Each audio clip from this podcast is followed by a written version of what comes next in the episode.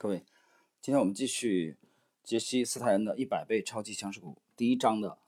首先来看第一章最后一个小节：正规教育可谋生，自我教育可发财。你不可能没有注意到，在整个交易历史中，我频繁地提到亏损和缩水这两个字眼。我在投资生涯中经历的账户资金巨幅缩水以及随后的戏剧性翻盘，简直可以用惊心动魄来形容。一次次爬出惨败的深渊，也是我一次次打破可能性的过程。有人说，你被打倒多少次不重要，重要的是你能否在每天被打倒后都东山再起。假如我在被打败后放弃交易，今天的我很有可能因为这些挫折而选择完全不同的行业。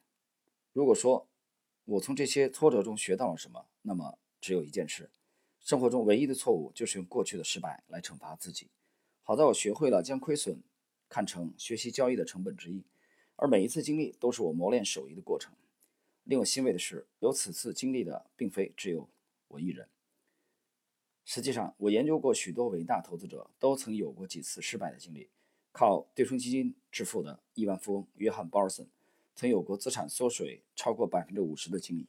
解释一下啊，这个鲍尔森就是零八年做空次贷，呃，豪赚巨额利润的。那位基金经理继续，在2007年低价股交易大师迪莫西·塞克斯的对冲基金崩盘期间，失去了大部分财富。能源股对冲基金巨头托马斯·布恩·皮肯斯曾说过：“我被打败过三到四次，但幸运的是，我并不是什么工商管理硕士，因此我并不知道自己被打败了。”同样的，世界盈利记录保持者丹·赞格尔也说过，他曾经有过三四次。账户上分文不剩的记录。互联网泡沫时期，在实现破纪录的投资收益后，仅一个月，他的资产就缩水百分之五十以上。投资界传奇人物杰西·利弗摩尔至少有不下五次将所有财富亏得一干二净的经历。以海归交易法闻名的柯蒂斯·费斯曾这样说过：“很遗憾，不经历百分之一百的亏损，就不可能像我们海归交易者一样获得百分之一百的回报。”我最惨的一次亏掉了大约百分之七十，我想很少有人能承受如此巨大的亏损。我们几乎可以将巨额财富缩水看成交易完胜的前提条件，尽管困难重重，最成功的交易者也从来不会举手投降。他们的忍耐力决定了他们必将成就伟大。生活的其他方面也是如此。正如那句老话：“置之死地而后生。”我的个人经历也说明了这一点。曾经不断增加的。体重让我感觉自己就是一个十足的废物，而就在此时，一种彻底改变生活方式的内在动力油然而生。没有遭受过陷入低谷的打击，就很难培育出发自内心的强烈的情感动机。俗话说：“正规教育教你谋生，自我教育帮你发财。”对于某些世界顶尖的交易者而言，财富的巨幅缩水无疑就是一种宝贵的自我教育。正如我的许多前辈一样，我独特的交易法则和强大的心理承受能力，逐步在我的投资组合陷入低谷之时形成。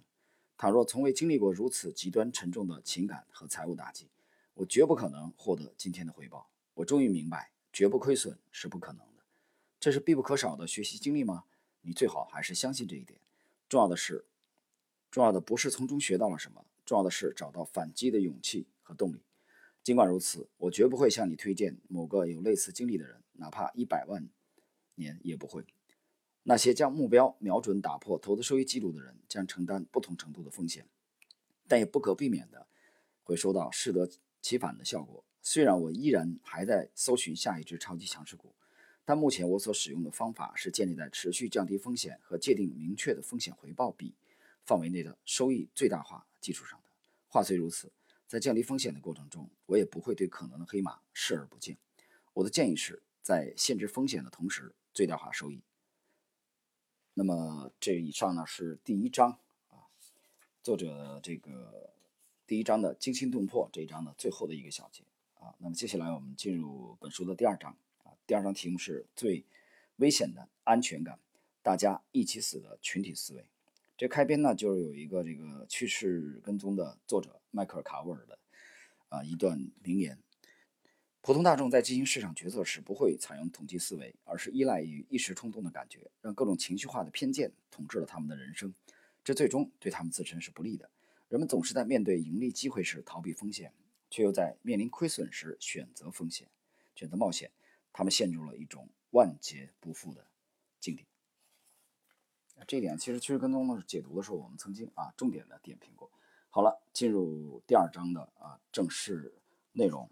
那么今天的这段时间，我们啊进行第二章的第一个小节。我们先来看，我的人生经历告诉我，对于一个经验不多的普通人而言，投资股市是人生中为数不多的几个致富途径之一。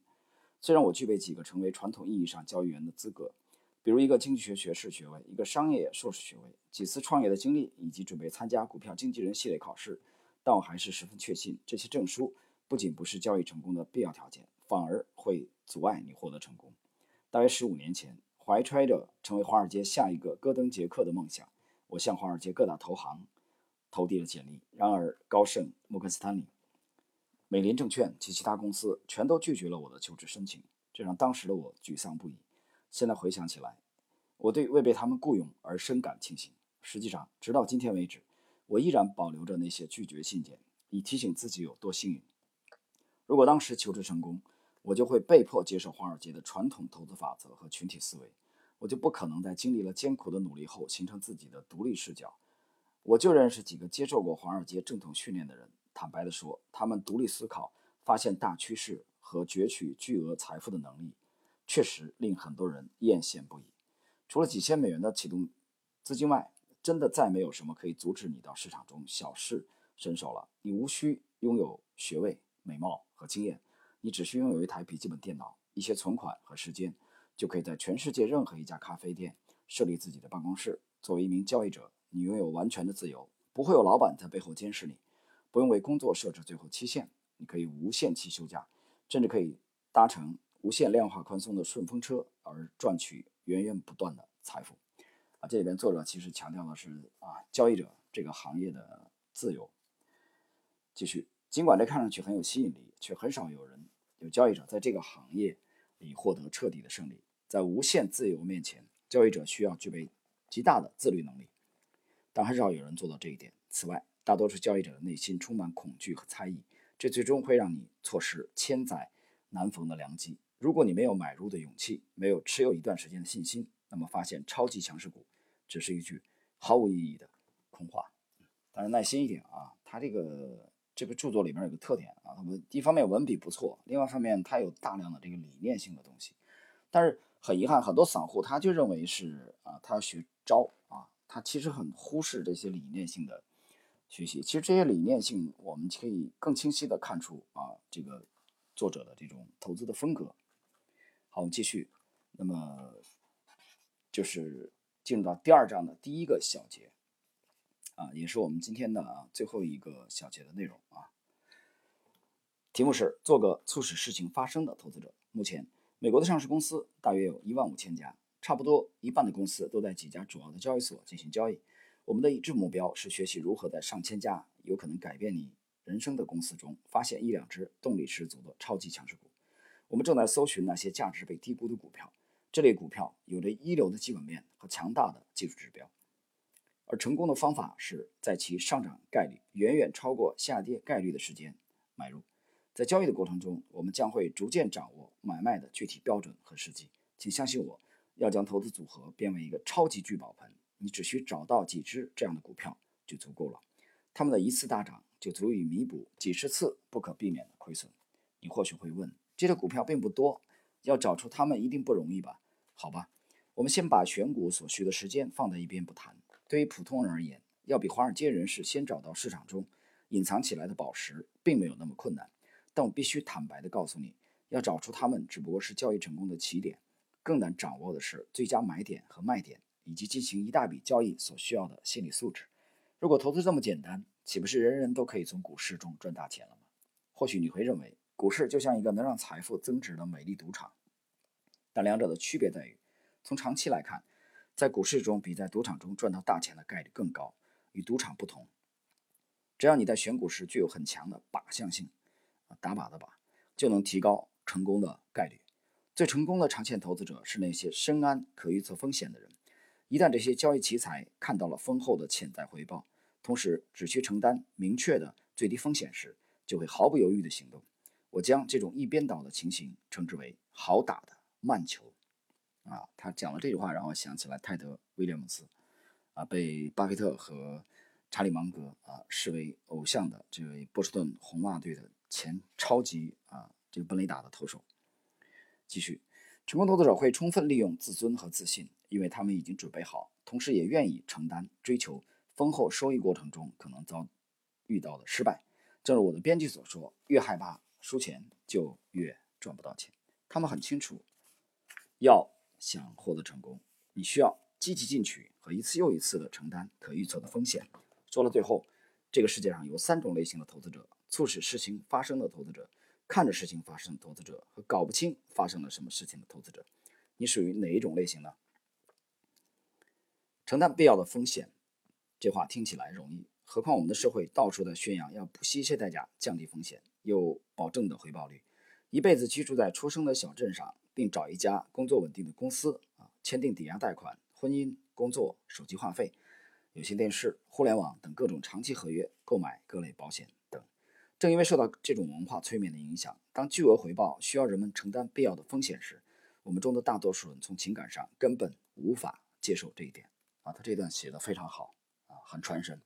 我个人的理解，这一段是绝不仅仅只针对股市啊。如果你把它理解为只是啊来。这个针对的股市的话，你的思路太狭隘了啊！我认为，这个作者这点讲的其实是广义，从角广义的角度。好，我们继续。我遇到过无数抗拒风险的投资者，他们就是无法说服自己下决心买进一只虽然需要冒点风险，但明显存在十比一的上涨概率的股票，哪怕只拿出个人全部资产的百分之一来冒险都不愿意。如果这只股票不在标普五百之列，或者狡猾的电视荐股专家没有推荐这只股票。他们就会对之视而不见。无论如何，如果你想跟其他人一样过平庸的生活和拥有普通的回报率，那么你就会不惜一切代价规避风险。如果你要规避风险，那么当你下次去酒吧时，啊，他假设你是单身，我建议你别老想着找个英俊小伙或梦中女孩去搭讪。如果你问一个病床上的垂死之人，他这辈子最遗憾的事情是什么？我几乎可以确定他会回答：这辈子最大的遗憾就是。一路走来，没有选择直面更多的可预测风险。对我而言，没有一定风险的生命是毫无意义的。现在我要问你一个问题：你是否对过去的投资回报率感到满意？如果你的回答是肯定的，我要发自内心的为你所取得的良好业绩鼓掌。如果你并不满意，那你是否愿意纠正一下自己的想法呢？为了获得成功，你愿意自断退路，脱离大众，并重新书写你的人生故事，做点与众不同的事情吗？或许你就会取得以前从未想过的成就了。呃，那么这个第二章的这一节啊，看起来是作者在讲理念性的东西，实际上这些内容我觉得是非常实用啊。我认为它其实不单有呃历史意义，也有很强的现实意义。我们就以当下的行情而言啊，在今年初我们也一度短暂的有些落寞，就是啊我们讲过，在起初的时候。啊，有一批大一大批的这种垃圾股发动的时候，啊，纯题材股发动的时候，我们的成长股呢并没有发力。那这种情况下，我们也面临了啊，也会啊，内心多多少少也会有一些纠结。但是当我们判断清楚了整体的这个中期趋势之后，这其中也包含了双方的啊这个博弈啊这种谈判，呃，包括最近的这次，我们其实从年初到现在选择的策略非常简单，重仓。啊，坚定的持有。我们只在三月初啊，由于我个人家庭的啊这个一些事情啊，长辈的呃离世呃导致的这个私事的这个这个导致，我们在三月初有一个这个仓位的微调之外，其他的时间我们一路的在满仓持有啊的时间啊有足够的长度，当然利润也非常丰厚啊，利润给了我们极佳的回报，包括这个刚刚发生的这个在这个周末。啊，我看到一些敏捷的人已经先空仓了啊，等待结果。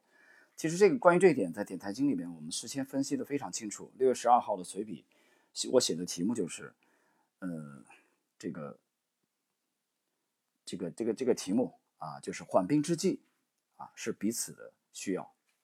那个原来的这个题目本身的名字就叫这个名字，这是六月十二号发出来啊。我想每一位。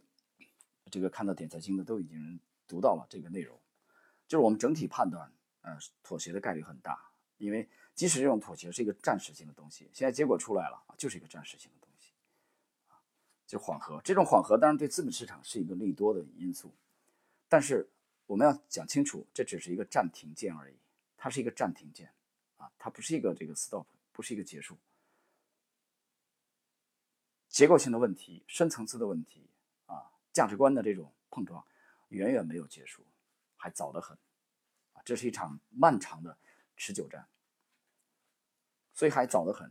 那么在这个时间点，我们事先的这种预判认为双方需要一个短暂的休息啊，需要一个休息。这个对方需要竞选啊，这边需要一个啊祥和、稳定的。局面，那么都需要时间，所以有了一个短暂的缓冲期啊，这是我们的判断，所以这也是我们坚定的持有，呃，仓位没有做任何的这个减仓的最主要的原因。